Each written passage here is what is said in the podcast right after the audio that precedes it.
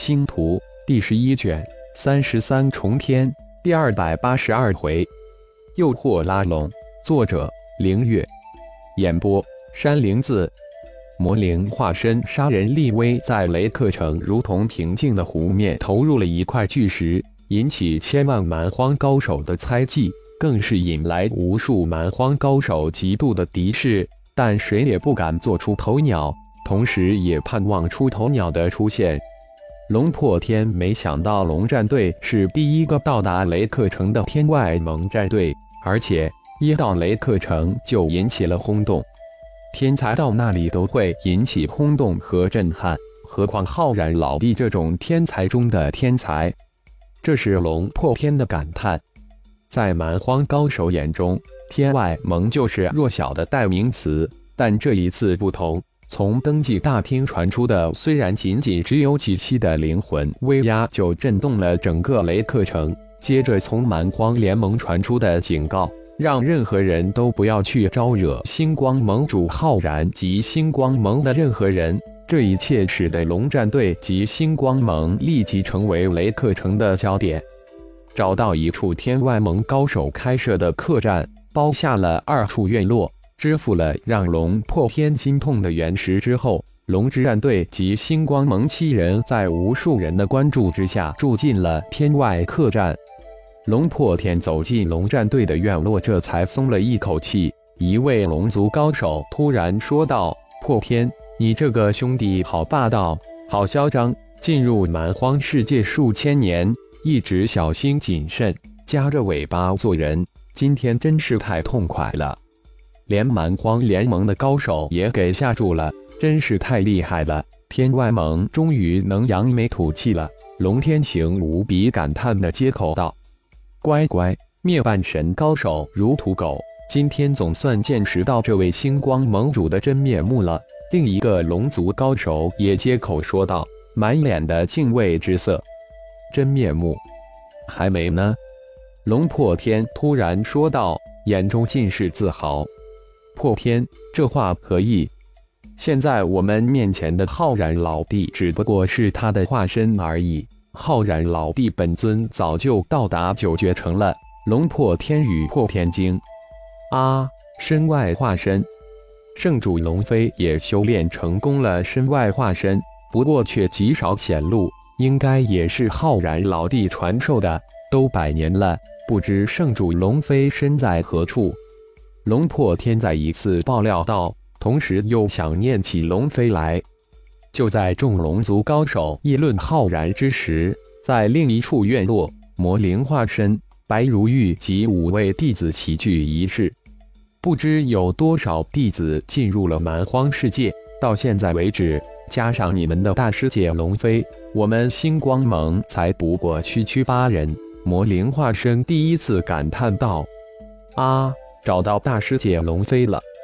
熊天、熊帝、熊迪、焦勇。毒哈五人立即惊叫起来，满脸的惊喜。龙飞现在跟在你们师尊本尊身边，现在只怕已经在九绝城等我们了。白如玉接口道，眼中的期盼一闪即逝。为师的这句化身在妖界名为烈士，你们应该如雷贯耳了。魔灵化身这才开口道：“啊，熊天，熊帝。”熊迪三人顿时再次惊叫起来，难怪感应有些奇怪，既不是让人恐惧的师尊，又不是让人如沐春风的师尊。原来师尊有二具化身，而焦勇、毒哈就又是另一番想法。原来师尊还有第三具化身，真是太让人震撼了！师尊真是太神奇了。夫君的四具化身都神奇无比，一个比一个厉害。真不知夫君是怎么修炼得来的。白如玉看着眼前五个弟子震惊莫名的样子，内心却再一次震惊于夫君的神通广大及高深莫测。总算找到大师姐了。我与熊迪两人自从听闻师尊没有传授大师姐神诀后，一直忐忑不安，一直担心大师姐的安危。现在感觉一块石头落地了。熊天语气突然轻松起来，那份真挚与真诚表露无遗。师尊没有传授大师姐神诀。一边的毒哈三人一脸的惊容，这太不可思议了！这是为师疏忽了，为这事，为师后悔了很长时间，也为你们大师姐的安危自责了很久。不过总算是吉人只有天相，为师找到他了，你们也很快能见面了。魔灵说到此事也是一阵后怕，单凭龙飞的一身神通，就是无法吸收炼化蛮荒之气。在蛮荒世界自保应该不成问题呀！白如玉在一旁为夫君辩护道：“好了，总算找到龙飞了，不用提心了。现在你们几个当前的任务有三：一是努力提升自身的修为，争取早日飞升仙灵界；二是在蛮荒世界举起星光盟的大旗，在蛮荒世界为星光盟打下一片天空。”三是聚拢进入蛮荒世界的星光盟的弟子门人。夫君，比起妖界、万象界，感觉蛮荒世界才是修炼的天堂。我们星光盟的确应该在蛮荒世界站稳脚跟。嗯，我正有此想法。不过我们星光盟的力量还是太薄弱了些，必须找到一个坚实的蛮荒土著盟友，那就是刚刚才崛起的顶盟。为师本尊变化之身顶天就是现顶盟盟主，为师的血麒麟化身则身为顶盟的巫贤，不日将带领顶盟二支队伍到达雷克城。魔灵化身说完，稍稍停顿了一下，又补充道：“这是作为星光盟的最高机密，除了你们以重视兄弟外，任何人都不得外传。”谨遵师尊之命，熊天五人立即应道。其实我们所处的只不过是蛮荒世界中受到保护的八区中最小的对域，八区也只是蛮荒世界之中很小很小的一部分。所谓的生神之门，其实就是走出八区资格筛选。也就是说，只有达到蛮荒世界的神级，才有资格走出八大保护区。可见蛮荒世界八区之外的生灵是何等的强大及残酷。魔灵化身这才将自己所知的蛮荒世界顶级的秘闻讲出来。啊，原来我们还在蛮荒世界的育儿区中，这，这太让人震惊了！毒哈几人再次震惊，蛮荒世界不过如此的感觉瞬间灰飞烟灭，再一次感到蛮荒世界的莫测和艰险。嗯，毒哈的这个育儿区形容的很是恰当。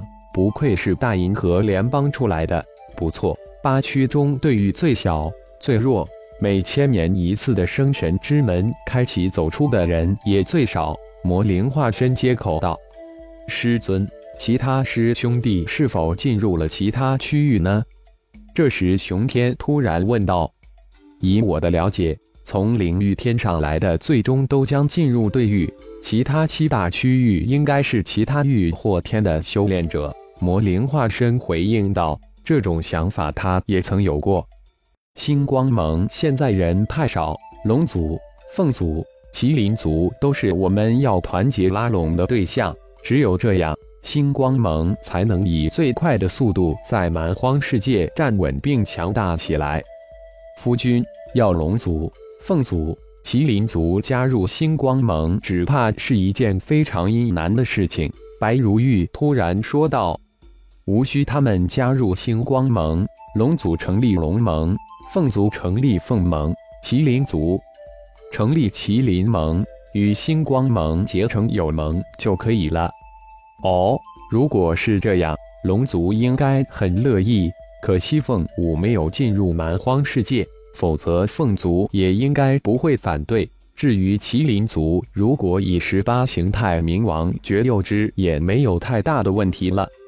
如玉的想法与我不谋而合，本尊也是此想法。很快，星光盟就能与天外盟分庭而议了。感谢朋友们的收听，更多精彩章节，请听下回分解。